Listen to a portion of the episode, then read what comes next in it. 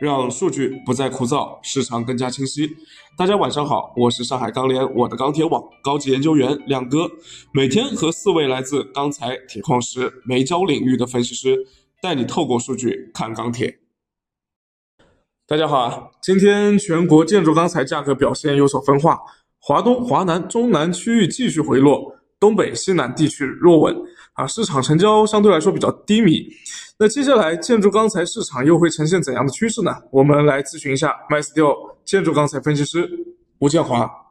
好的，主持人，今天国内建筑钢材价格多数走低，现主要城市螺纹钢均价四千三百七十二元每吨，较上个交易日呢下跌了十八元每吨，其中华东地区跌幅较大，其他地区跌幅在十块到三十块，东北、西南地区价格弱稳为主。那么具体来看的话，尽管早盘盘面弱稳啊，但是市场呢，国内建筑钢材价格呢都延续了一个跌势。午后呢，随着期货走低，现货市场继续回落，交投氛围冷清。但考虑到近期北方钢厂受成本因素影响跌势放缓，近期来看，一方面当前现货价格仍显偏高，市场动储意愿薄弱，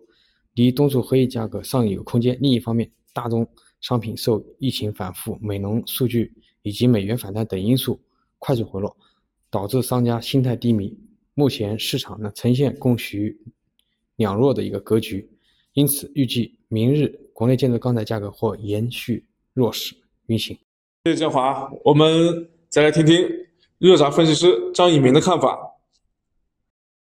好的，主持人，今天的日轧板卷价格整体是小幅下跌。那么分区域来看的话，各地区的价格呢也均有一个不同程度的下跌。呃，今天的黑色商品期货市场呢震荡下行，零五合约呢收跌百分之零点六六，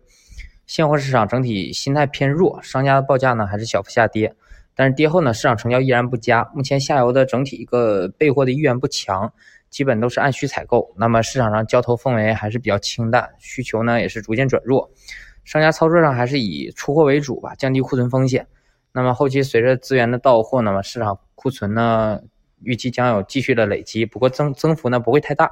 因为目前北方的发运还是比较受限。呃，短期呢市场的走势依然是偏空。呃，综合来看呢，短期热轧板卷市场依然以震荡偏弱为主。好的，那我们看下来啊，钢材市场相对来说表现都比较弱。那原料市场最近相对来说比较坚挺一点。那在市场消息的影响下。今天啊，买卖双方的情绪怎么样呢？我们有请铁矿石分析师王琼琼来帮我分析一下。好的，主持人，市场消息影响下，买卖双方情绪反应怎么样？今日有消息称，个别地区国内矿山将面临停产整顿，这一消息对连铁主力盘面也造成较大影响。早间盘面略有下行，但贸易商心态表现较为坚挺，报盘价格。较昨日也基本持稳，溢价空间也仅有五元每吨左右，不愿接受低价出货，仅有个别贸易商随行就市出货。午后市场消息影响加剧，盘面回升，贸易商心态也愈发坚挺。以山东 PP 粉为例，山东 PP 粉不愿低于一千一百三十五元每吨成交。钢厂方面，由于全天市场波动较大，钢厂采购意愿偏弱，多数以观望为主。选择将原油采购计划延后，全天市场成交较为冷清。好的啊，煤焦这一块的话呢，现货市场目前还是比较比较偏强啊，但是盘面呢还是在继续大幅的回调。那么这么样一个充满分歧的一个市场趋势，呃，这个我不知道熊超怎么看啊？我们有请煤焦分析师熊超。呃，好的，主持人。那么今天的话，整个焦炭的一个市场呢，现货呢依然表现偏强，盘面的话，焦煤、焦炭都是大幅的这个回调啊。那么现在市场可能对于后面的预期也稍微有点变化啊。那么首先焦炭这块的话，现货目前是第十三轮涨价的话，基本上是已经落地了啊。那么累计上涨是八百块钱每吨。嗯，到目前为止的话，我们看起来其实整个供需的一个情况来看的话，焦炭还是一个偏紧的一个格局啊，短期可能还会出现，甚至有一部分钢厂因为库存低下啊，可能会有这个主动减产的一个可能性啊，所以大家预期的话，后面觉得这个需求有可能会走弱啊，那么随之供应这块的话，由于这个去产能阶段性的一个结束呢，也有可能会稍微的小幅的上升啊，但整体的话，前期的缺口比较大，那么短期的话，可能还会呈现去库的一个状态。嗯，钢厂这边的话，我们预计短期内的一个库存还会继续往下降啊，所以现货的话不排除还有继续上涨的一个可能性啊。但期货这边的话，明显有一个转弱的一个迹象啊，因为大家预期后期的一个需求可能也会随之转弱，包括这个供应的话，嗯，会缓慢的回升啊，整体供需会走弱啊。那么焦煤这边的话，实际上今天主要是市场在传言这个有澳洲煤通关的一个情况。那据我们这边了解的话，目前澳洲煤仍然没有放开啊，短期内这个进口澳洲煤的可能性也不大啊。所以焦煤的话，反而基本面实际上是没有问题的，因为随着这个焦化新增投产，整个一个需求也会。逐步的上升，那么还有煤矿过年这块的话，应该还会有一个正常的放假啊，所以短期来看的话，焦煤这边供需的话也是在走强的啊，库存的话会有进一步下降的这个可能性啊，但现货的话可能还会继续上涨，那么盘面的话，短期应该是一个呃调整的一个过程。那么以上就是今天的一个焦煤焦炭市场。好的，谢谢各位分析师啊。盘面和现货市场目前来说还是相对偏弱的。对于当前市场运行的核心逻辑和春节前后的趋势预判呢，亮哥在昨天的节目总结当中已经说的非常的清楚了。如果各位听众不清楚的话，可以翻一翻昨天的节目啊，我们也有文字版的内容同步在我的钢铁网手机手机版 APP 上面发布。不方便听音频的朋友也可以看文字版啊，我们有很多的选择。那今天节目就到此结束了吗？当然不是啊，今天亮哥想要聊一聊我们钢铁行业，因为关注我们这档节目的不仅仅是市场价格的交易者，还有做行业投资的朋友啊。亮哥就是这么豪横啊，钢铁行业发展的这个话题比较大啊，所以亮哥可能会分几期来讲一讲这个话题。那今天稍微跟大家聊一聊碳排放的问题，因为这个事件大家有可能在新闻里面都有听说，包括也看到一些行业。包括部委的一些相关的领导出来说这个事儿、这个事情，但是大家可能不太清楚，这个对于钢铁行业到底会有怎样的一个深远影响。所以今天亮哥就为大家揭开这里面的冰山一角。大家都知道啊，我们国家已经确定了二零三零年碳达峰、二零六零年碳中和的这么一个目标。呃，那现在算起来，距离碳达峰也只有十年的时间了。那按照我们国家一贯的这个执行力的话，那在此期间，所有高排放的行业一定会分到减排指标啊。具体减多少，现在可能还不是很清楚。不过按照行业的资料来看呢，钢铁行业的碳排放占全国总的碳排放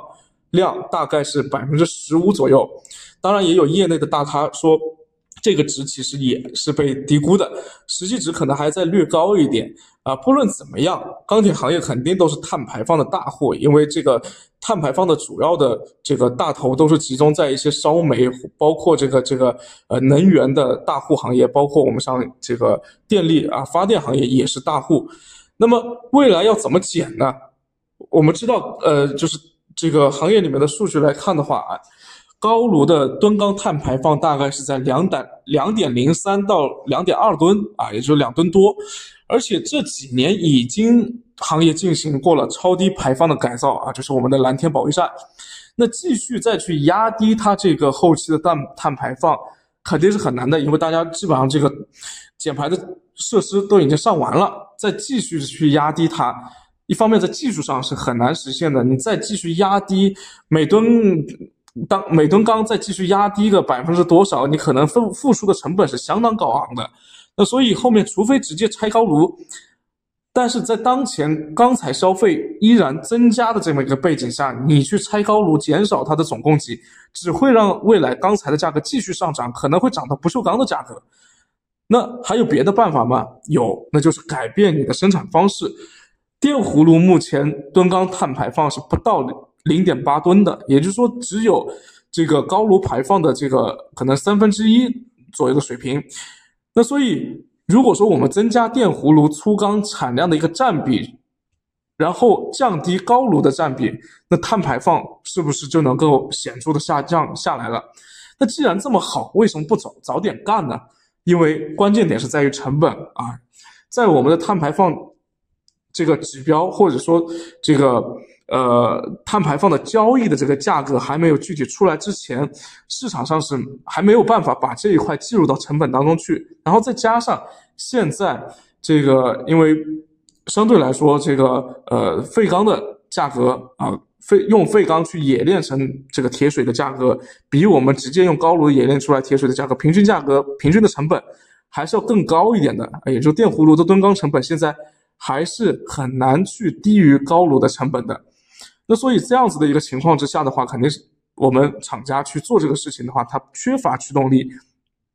那么，呃，有人会说，近期我们电葫芦的吨钢成本是比这个呃低高炉要低的啊，这个是非常难得的一个现象。那主要是因为最近铁矿石的价格非常高嘛。